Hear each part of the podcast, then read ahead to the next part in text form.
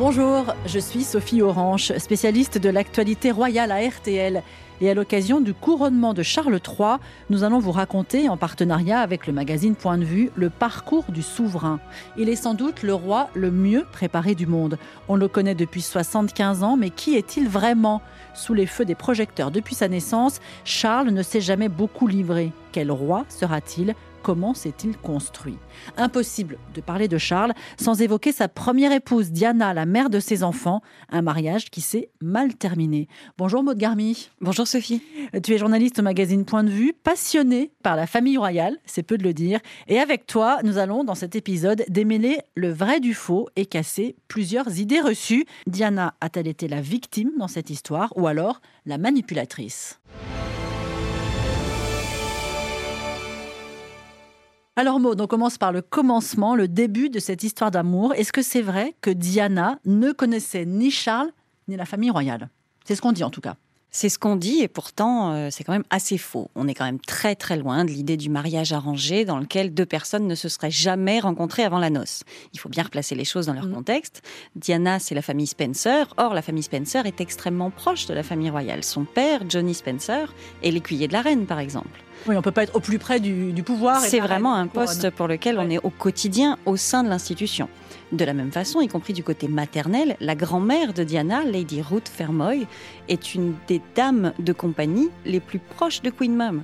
Donc en fait, Diana a vraiment grandi avec toute sa famille qui collaborait quelque part avec la famille royale. Elle a aussi grandi à Park House, sur le domaine royal de Sandringham. Ce qui veut dire que, par exemple, quand son père a fait construire une piscine, les petits princes Andrew et Edward venaient se baigner dans la piscine chez Diana.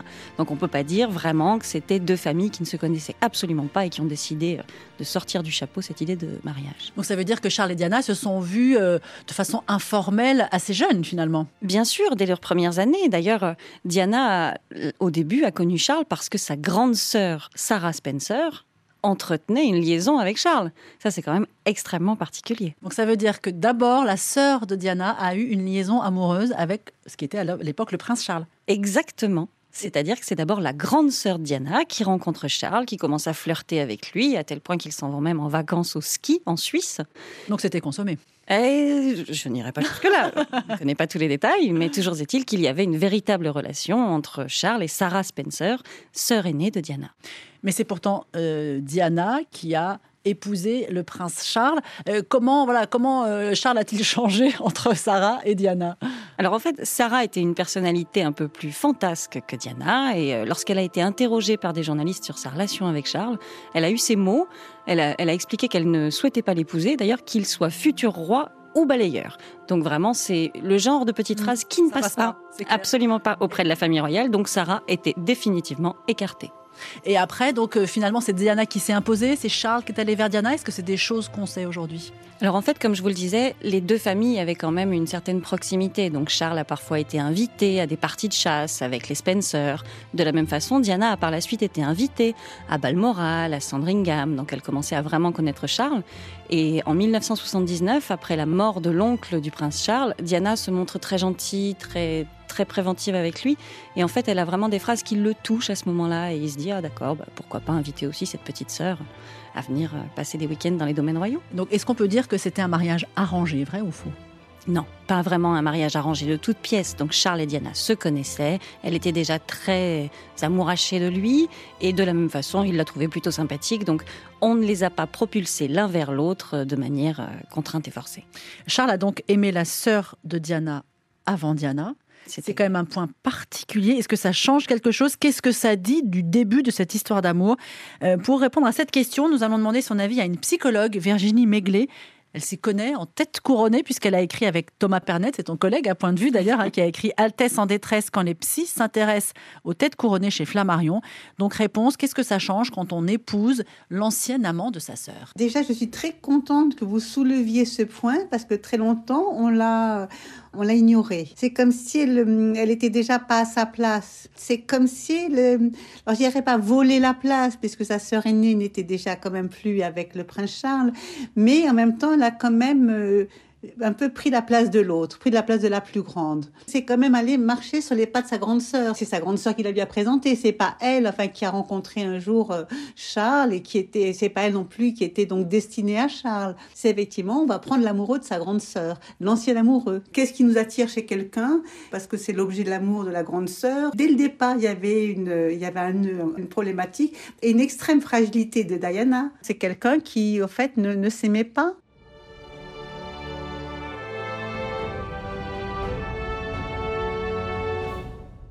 C'est vrai que ça part sur une base un peu compliquée quand même. ça paraît pas évident. Ça paraît pas évident.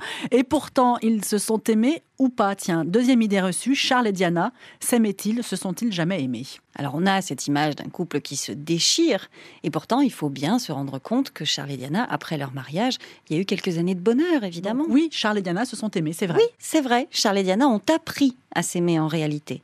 Mais c'est vrai que au départ, par exemple lors de l'interview qu'ils donnent pour annoncer leur fiançailles, on n'assiste pas à une déclaration d'amour. Euh, passionnée, pas du tout. Ah, il y a même les images, les images qui parlent. On va entendre un petit extrait dans un instant, mais on va juste d'abord décrire la scène. Il y a Charles et Diana qui se tiennent la main.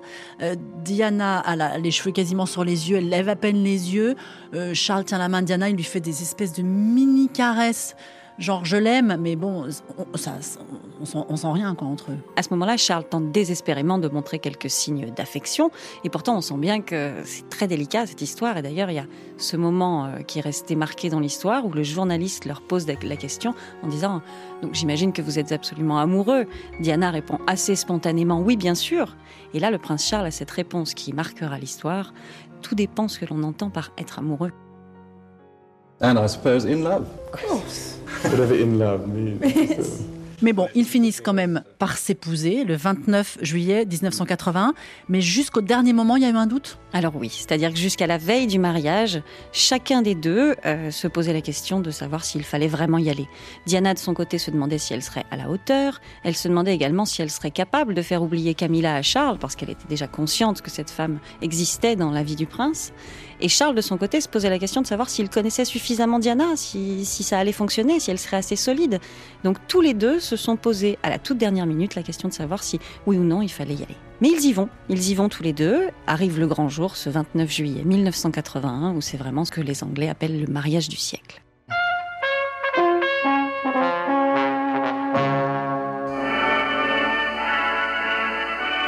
Aujourd'hui, une jeune fille est devenue princesse. À 12h05, Charles puis Diana ont répondu I will à l'archevêque de Canterbury qui leur demandait Voulez-vous prendre cette femme pour épouse? Voulez-vous prendre cet homme pour époux? Avec des millions de Britanniques, c'est qu'on le veuille ou non une bonne partie de la Terre qui s'est réjouie. Plus de 700 millions de téléspectateurs étaient devant leur poste à travers le monde. Diana est apparue dans toute son éclatante beauté et la splendeur de sa robe de mariée en soie, une robe que le grand couturier français Jean-Louis Scherrer a contemplée avec émerveillement. Sa robe était curieusement décolletée avec un volant. Il y avait tout le charme de, ce gros taffetas qui se froisse euh, à l'ancienne, de cette dentelle mélangée, de ces volants, de ces nœuds. C'est un charme fou, il faut dire. Le voile était parsemé de, petites paillettes, le, le, diadème était merveilleusement bien posé. Enfin, c'était charmant, je crois qu'on était sous le charme. Ils ont appris à s'aimer, voilà ce que tu nous dis, euh, Maude. Est-ce qu'il y a des, preuves de cet amour, euh, des échanges, des lettres, enfin quelque chose qui, montre que tu as raison Alors oui, je, ne dis pas ça, euh, ça ne sort pas de ma tête. il y a des lettres qui ont été révélées il y a quelques années dans lesquelles on découvre que, par exemple, peu après la naissance de William, en 1982 donc oui, en 1982, donc le petit prince William arrive au sein de ce foyer et donc on a deux jeunes parents qui sont quand même absolument extatiques de se, de découvrir la parentalité. Et euh, lorsque Charles part pour une expédition de pêche avec des amis, il est prévu qu'il reste plusieurs jours et il se trouve qu'il appelle Diana en fait pour lui expliquer qu'elle lui manque terriblement, qu'il a très envie de la retrouver, de retrouver le petit William et qu'il va rentrer beaucoup plus tôt que prévu. Et à ce moment-là, Diana écrit une lettre à une amie pour lui expliquer à quel point c'est formidable, à quel point elle est heureuse que son mari vienne la retrouver plus plus tôt que, ce qu'elle imaginait. Donc les enfants ont rapproché le couple. À ce moment-là, en effet, il existe même des images d'eux à Balmoral, juste après la naissance du petit William, où chacun le prend dans ses bras. On a, on a vraiment euh, des images extrêmement attendrissantes et on est sur un couple qui apprend à se découvrir et qui finalement, leur amour se, scinde autour de la naissance de, leur premier enfant. Après viendra Harry, bien sûr, et puis après ce mariage va finir par se déliter puisqu'ils vont se séparer en 1992. Pour être un peu dans l'intimité de ce couple, on, va écouter une célèbre interview que Diana a donnée des années plus tard, hein, puisque c'était en 1995. Là, le couple était vraiment au plus mal, ils, étaient séparés, le divorce euh, était sur le point d'être annoncé. C'est d'ailleurs cette interview qui a provoqué ce divorce. Tonight on Panorama, the Princess of Wales. Donc nous sommes sur la BBC, il y a 20 millions de personnes qui regardent l'interview, toute l'Angleterre est à l'arrêt parce que Diana fait des confessions euh, éclatantes, tonitruantes. Do you think Mrs Parker Bowles was a factor in the breakdown of your marriage? Well, there were three of us in this marriage, so it was a bit crowded. Voilà en tout cas comment, à l'époque, elle décrivait sa relation, la version de sa relation en tout cas avec son mari. Je pense que c'est la même chose pour tous les mariages, en particulier quand comme moi vous avez eu des parents divorcés. Vous êtes prêt à tout pour que ça marche. Je voulais désespérément que ça fonctionne. Je ne voulais pas tomber dans les travers de ma propre famille. J'aimais désespérément mon mari. Je voulais que nous partagions tout ensemble et je pensais vraiment que nous formions une très bonne équipe. Bon, ça n'a pas marché. Euh, après cette interview, euh, voilà, le couple explose, il était déjà séparé, le divorce est annoncé. Oui, en effet, parce que lors de cette interview, Diana évoque aussi l'éventualité que le prince Charles ne soit pas forcément à la hauteur pour être roi. Et c'est à partir de ce moment-là qu'elle franchit une espèce de ligne rouge et que la famille royale ne tolérera pas que de tels propos qui remettent en cause l'institution et les capacités du prince à être un futur roi, à ce moment-là, vraiment, elle a dépassé les bornes. Autre idée reçue, Maude, euh, journaliste à point de vue, euh, Charles est le méchant mari volage qui a toujours trompé Diana. Vrai, faux? Alors faux, parce qu'en réalité, les torts sont partagés dans cette histoire. Au moment de son mariage avec Diana, le prince Charles décide d'être un mari fidèle. Donc, en fait, il fait des cadeaux d'adieu à toutes ses anciennes maîtresses. C'est pas banal. Alors, Diana est en fait tombée sur un cadeau qui était prévu pour Camilla dans le bureau du prince Charles. Il s'agissait d'un bracelet en or euh, gravé aux initiales F et G. F et G faisaient référence en fait à Fred et Gladys, qui étaient les surnoms que se donnaient Charles et Camilla. Une référence à une émission de radio mm. qu'ils adoraient tous les deux. Et lorsque Diana tombe sur ce cadeau, évidemment, elle se dit il y a encore quelque chose entre eux. En tout cas, pendant cinq ans, euh, Charles et Camilla ne se voient plus. Exactement, c'est-à-dire que Charles a véritablement fait en sorte de ne plus être tenté. Donc il a renoncé à Camilla et de 1981 à 1986, il ne retourne pas auprès de cette ancienne maîtresse. En revanche, Camilla revient dans le paysage à partir de 86. À partir de 86, vraiment la relation de Charles et Diana bat de l'aile. Complètement. Et à ce moment-là, ce sont des amis du prince Charles qui font appel à Camilla en lui disant Écoute, il est vraiment au fond du gouffre, tu es une confidente pour lui, est-ce que tu pourrais lui passer un petit coup de fil pour lui remonter le moral? C'était de l'eau dans la bergerie pour Et c'est comme ça que Camilla est revenue dans la vie de Charles. Est-ce que Diana a été une épouse fidèle? Parce qu'on parle toujours de Charles qui a trompé Diana. Et Diana, que sait-on de sa vie amoureuse à ce moment-là? Alors justement, si je disais que les torts sont partagés, c'est parce que Diana, elle aussi, est allée chercher auprès d'autres hommes euh, l'attention que son mari ne lui portait plus finalement. Elle a toujours cherché à à flirter un petit peu avec des hommes qui étaient euh, près de son quotidien, aussi quelque part pour essayer de rendre jaloux Charles. Euh, elle a toujours entretenu le flou sur la véritable nature des relations qu'elle avait entretenues avec un officier chargé de sa protection, Barry Manaki. Puis ensuite, elle a été très proche d'un officier de cavalerie qui était l'instructeur équestre de ses enfants, le, le major James Hewitt, voilà, dont on a souvent parlé. Est-ce qu'il a donné des interviews, il a écrit des livres, enfin, il a fait son, son beurre aussi sur euh, cette histoire ou pas avec Diana. Bien sûr, et puis c'est cet homme dont on a souvent dit qu'il aurait pu être le père de du prince Harry. En réalité, quand on regarde le déroulé des choses, c'est absolument impossible. Ils ne se rencontrent que plus tard.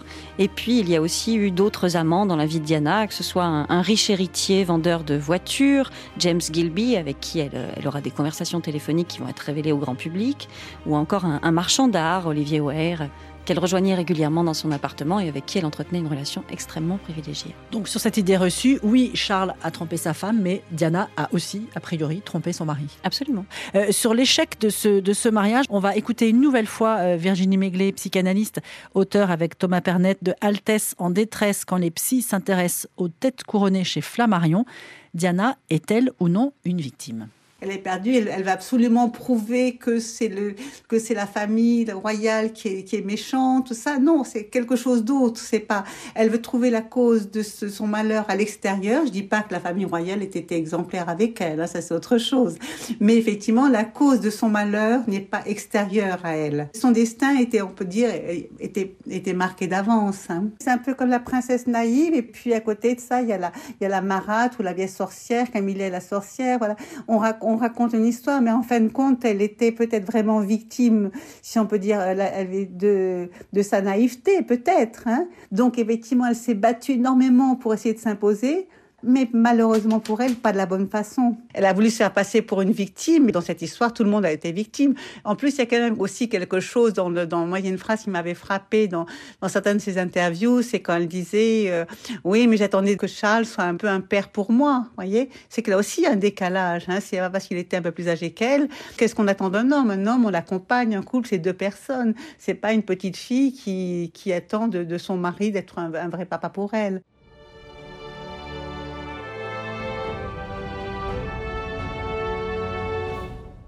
Beaucoup de choses encore hein, euh, dans, ce que dit Virginie Méglet. 12 ans d'écart hein, entre euh, Diana et Charles.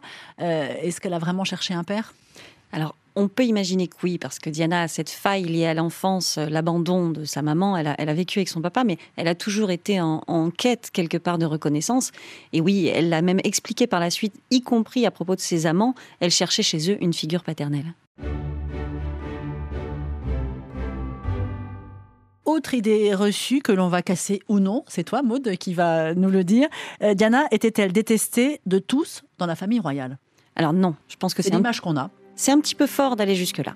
C'est vrai, la reine mère, Queen Mum, n'était pas une grande fan de Diana. Elle l'a trouvée un petit peu fragile, un petit peu sensible. Mais au-delà de ça, elle a quand même eu des alliés au sein de la famille royale, notamment la princesse Margaret, qui était aussi un personnage un petit peu fantasque et, libre, qui euh, n'arrêtait pas. La sœur de la reine? Oui, la sœur de la reine disait elle-même à la reine écoute, il faut lui laisser faire ce qu'elle veut et tout ira bien. Donc il y a vraiment eu des soutiens. De la même façon, la reine n'a pas coupé les ponts avec Diana, absolument pas. Elle se montrait même plutôt à l'écoute. Euh, le prince Philippe lui-même a entretenu une correspondance avec Diana, fille. Mmh. bien sûr, dans laquelle il lui expliquait, au moment où l'histoire avec Camilla a été rendue publique, le prince Philippe a écrit des lettres à Diana pour lui assurer de son soutien. Il signait à la fin, avec beaucoup d'amour, pas alors c'est quand même vraiment des gestes euh, qui, sont là pour... On voit qu'il y a un certain soutien. Et même publiquement, Diana a pu continuer à, avoir des actions caritatives, alors plus au nom de la couronne, mais en tout cas elle a pu continuer à avoir une vie publique, ce qui était une forme de soutien de Buckingham. Bien sûr, d'ailleurs la reine était extrêmement... Euh, euh, elle reconnaissait les qualités de Diana. Elle ne pouvait qu'admirer son engagement, la façon dont elle se comportait avec les gens, ce qui était véritablement une révolution. Diana a amené ça au sein de la famille royale. Et là, la reine s'était rendue compte que ça avait été une bascule et à quel point elle était un élément important pour, euh, pour la famille. Pendant des années, elle a pu garder son appartement à Kensington, elle a reçu de l'argent, voilà, elle n'a pas été euh, éjectée de la famille royale du jour au lendemain. On se souvient néanmoins au moment de la mort de Diana en 97, là les choses ont été plus compliquées, la reine a eu du mal à compatir publiquement, elle a eu du mal à, revenir à Londres alors qu'il y avait des, des, monceaux de fleurs devant Buckingham et tout le Royaume-Uni pleurait. Euh, donc vous, votre idée, c'est de dire que non, Diana n'a pas été lâchée par, par la monarchie et par la reine en tout cas. Alors, pas vraiment. Et puis, en effet, si la reine euh, a mis tant de temps à redescendre à Londres, c'est aussi parce qu'elle tenait à préserver les petits, c'est-à-dire William et Harry, qui étaient à Balmoral, et la reine était tout à fait consciente qu'à ce moment-là, la priorité, c'était d'entourer ses enfants d'amour et de les préserver du choc qu'ils allaient recevoir en rentrant à Londres et en se confrontant à la vague qui avait provoqué la mort de leur mère.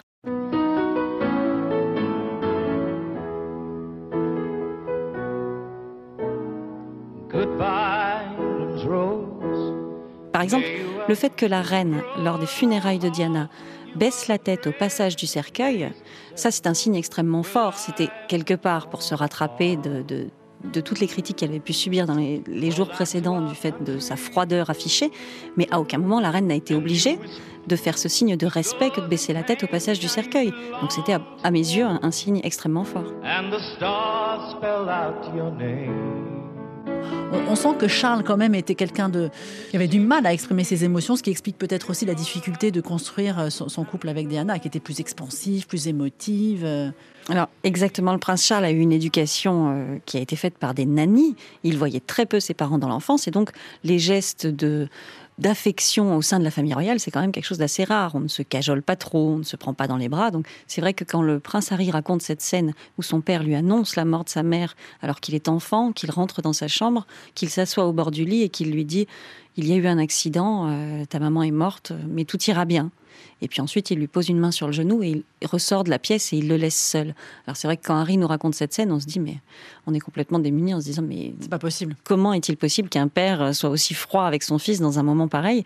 Mais il faut aussi remettre tout dans son contexte et se dire que très rapidement à ce moment-là, le prince Charles avait des décisions à prendre et qu'il lui fallait très vite partir à Paris pour rapatrier le corps de Diana en Angleterre. Ce qu'on comprend aussi de l'échec de ce couple, c'est que Charles était, lui, euh, dans, le respect de la tradition, de la couronne, et Diana savait qu'elle devait rentrer dans le moule, sauf que voilà, sa nature sortait parfois, et quand elle, elle était séparée de ses enfants très longtemps après un voyage, elle les prenait dans ses bras, elle courait vers eux en dépit de tout le protocole. C'est peut-être ça, finalement, la raison de l'échec de ce mariage, c'est que Diana, elle n'a jamais réussi à rentrer vraiment euh, dans, dans les us et coutumes du palais de Buckingham. Alors c'est une réalité, Diana n'était pas non plus le personnage, euh, la princesse modèle qu'attendait la famille royale, mais pour remettre un petit peu euh, en perspective euh, cette idée de Diana extrêmement affectueuse avec ses enfants et Charles pas du tout, il y a aussi toutes ces images qu'on a moins vues de Charles qui pouvait avoir des, moments d'affection avec ses fils. Donc certes, tous les deux, Charles comme Diana, étaient en fait les victimes de, de failles profondes liées à leur enfance que Diana avait peut-être un petit peu mieux surmonté avec ses enfants que le prince Charles. Dernière idée reçue, euh, l'image qu'on a, Diana, victime des médias, euh, pourchassée par les paparazzis, aucune liberté. Vrai ou faux, Maud Garmi? Alors je dirais faux parce que bien sûr, bien sûr, Diana a été pourchassée. On le sait, il y a ces images terribles où on voit que la moindre sortie, elle est harcelée de paparazzi. Il y a une nuée de photographes autour d'elle. Elle a beaucoup de mal, ne serait-ce qu'à se déplacer, bien sûr. Mais il faut aussi rappeler à quel point Diana a utilisé les médias. C'est-à-dire que au tout départ, en effet, elle est surnommée la shy die, donc la Diana timide, celle qui baisse tout le temps les yeux, qui met la frange devant son visage pour se cacher un petit peu.